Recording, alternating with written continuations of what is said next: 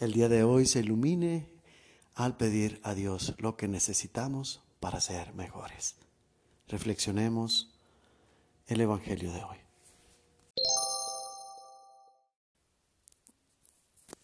Del Santo Evangelio según San Marcos. En aquel tiempo, Jesús dijo a sus discípulos, pidan y se les dará, busquen y encontrarán, toquen y se les abrirá. Porque todo aquel que pide recibe, el que busca encuentra, y al que toca se le abre. ¿Hay acaso entre ustedes alguno que le dé una piedra a su hijo, si éste le pide pan, y si le pide pescado, le dará una serpiente?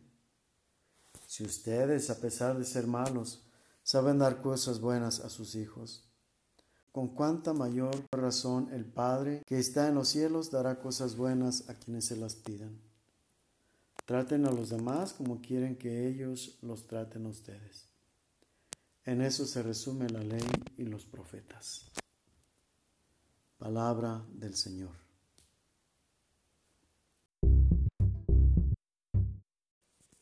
A razón de este pasaje podemos traer a la mente aquel otro del mandamiento del amor, específicamente cuando Jesús se refiere al amor a los enemigos, a aquellos que nos hacen daño.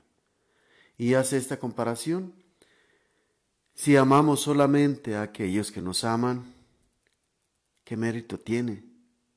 ¿Qué diferencia hay entre nosotros y aquellos que son malos, que aún en esa,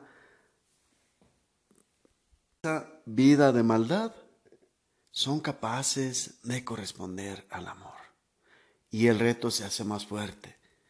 Tenemos que amar a aquellos que nos hacen mal. Y no solamente por el hecho de superar el reto, de cumplir esa ley del amor, sino que es preciso entender que cuando estamos más alejados de Dios, cuando estamos más cerca de la maldad, es cuando más necesitamos compasión, sobre todo de aquellos que son de cierto modo nuestro contacto con Dios, aquellos que tienen la intención de hacer esa conexión entre el hombre y Dios porque más alejado se está de la gracia, o viéndolo de modo extremo, más propenso se está de perder la vida eterna.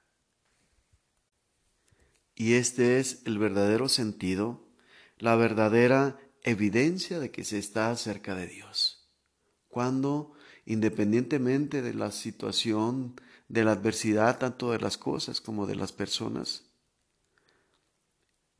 se tiene la capacidad de amar, la capacidad de tener esa cualidad, cualidad de Dios de bondad que hoy nos manifiesta Jesucristo cuando pide que insistentemente sigamos rogando a Dios.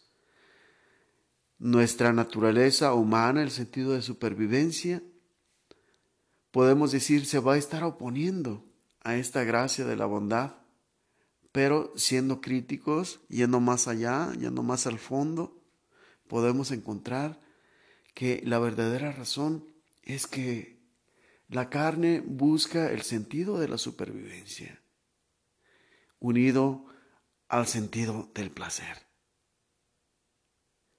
Sin embargo, la razón que Dios nos da que al conectarla con Dios, al ponerla en sus manos, se vuelve sabiduría. Nos rescata de esta fase en la que nos dejamos llevar por los instintos, para más bien ser movidos por el amor, o dicho de otra manera, para que el amor sea quien mueva nuestros instintos y ya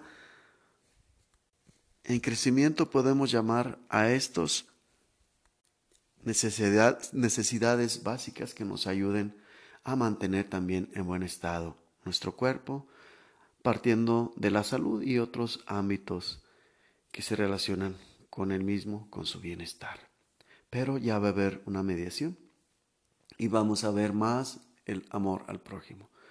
Cuando Jesús dice pidan y se les dará, porque al que pide se le da, al que habla se le escucha, al que toca se le abre, significa pues que tenemos que buscar este balance en lo que, entre lo que realmente es efectivo para nuestro bienestar y lo que es simplemente accesorio o si queremos llamarlo de manera más directa, capricho. A eso se refiere con insistir, pero si seguimos insistiendo y tenemos la misma mentalidad, la misma visión de las cosas, pues va a ser más tardado el tiempo de la respuesta. Pidamos pues, pero buscando una reflexión para saber hasta qué punto es verdaderamente necesario eso que pedimos y hasta qué punto es simplemente llamémoslo así, un capricho. Que Dios una nuestra necesidad a la búsqueda del bienestar no solamente de nosotros, sino también de los demás. Pues nuestro bienestar va a estar, de cierto modo, definido por el bienestar de los demás. Que Dios, que es bueno, nos ayude a imitar ese gesto de bondad para con nuestros semejantes.